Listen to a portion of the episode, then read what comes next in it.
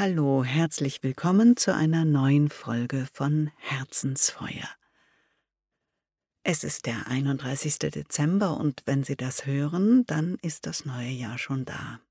Und ich dachte mir, so ein Jahreswechsel in diesen Zeiten, wir kommen aus einem schwierigen Jahr und das nächste wird vermutlich auch nicht leichter, da darf es mal ein wenig heiter sein.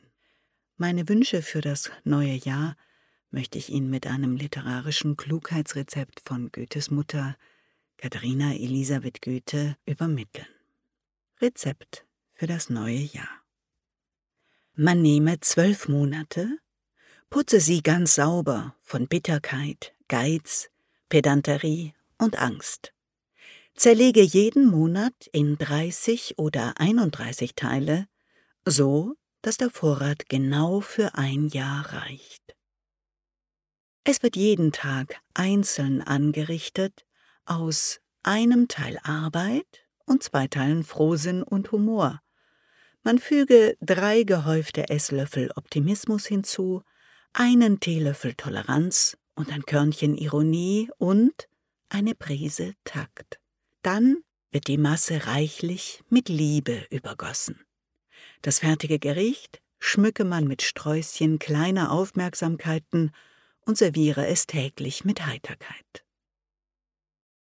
Ja, ich hoffe, dass Sie im neuen Jahr reichlich und unerschöpflich von diesen Zutaten Gebrauch machen können. Der Dichter, den ich Ihnen heute außerdem vorstellen möchte, ist Christian Morgenstern. Die meisten kennen ihn durch seine Humoresken und an denen will ich mich heute auch bedienen. Letztes Jahr war ja der 150. Geburtstag von ihm und ich fürchte, auch der ist wie vieles andere untergegangen in diesem merkwürdigen Jahr. Also ist das eine gute Gelegenheit, ihm noch einmal zu huldigen und mit seinen skurrilen Purzelbäumen in das neue Jahr zu schauen. Es ist mir sehr schwer gefallen, überhaupt zwei Gedichte auszuwählen, weil er so viele köstliche Humoresken verfasst hat. Die Geigenlieder, Palmström und Korf, Infantas Reich, wobei man bei Palmström und Korf noch sagen muss, das Besondere ist, dass sie zusammen ja erst ein Mensch sind. Palmström steht für das Seelische und Korf für den Kopf. Also, da man sich ja beschränken muss und nicht das ganze Buch lesen kann, habe ich mich jetzt für die Humoreske Die Zirbelkiefer und die beiden Feste aus dem Palmström-Zyklus entschieden. Und ich finde, die passen beide ganz gut an so einen Jahresanfang. Die Zirbelkiefer Die Zirbelkiefer sieht sich an auf ihre Zirbeldrüse hin. Sie las in einem Buche jüngst, die Seele säße dort darin.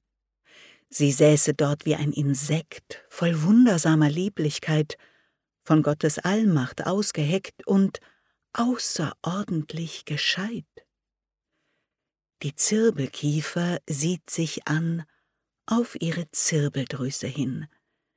Sie weiß nicht, wo sie sitzen tut, allein ihr wird ganz fromm zu Sinn. Ist das nicht ein wunderbares Bild, dass man ganz fromm wird, wenn man an die eigene Seele denkt und auch wenn man nicht genau weiß, wo sie ist, spürt, dass es gut ist, dass man sie hat. Und das zweite Gedicht schließt insofern an das eben Gehörte an, als es eine Kulturtechnik zur Veredelung der Seele vorschlägt. Es hat den Titel Die beiden Feste. Korf und Palmström geben je ein Fest. Dieser lädt die ganze Welt zu Gaste, doch allein zum Zwecke, dass sie faste einen Tag lang sich mit nichts belaste und ein Anti-Hungersnotfonds ist der Rest.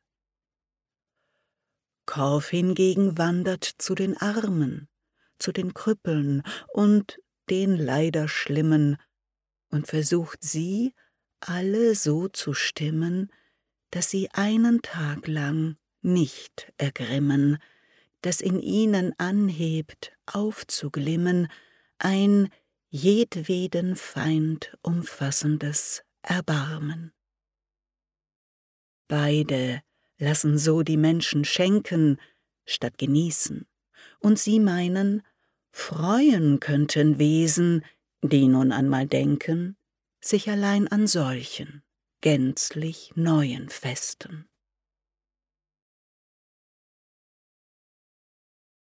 Das waren meine Wünsche für das neue Jahr. Ich wünsche Ihnen wie immer ein warmes, starkes Herzensfeuer und gute Impulse für das neue Jahr. Ihre Ankuren.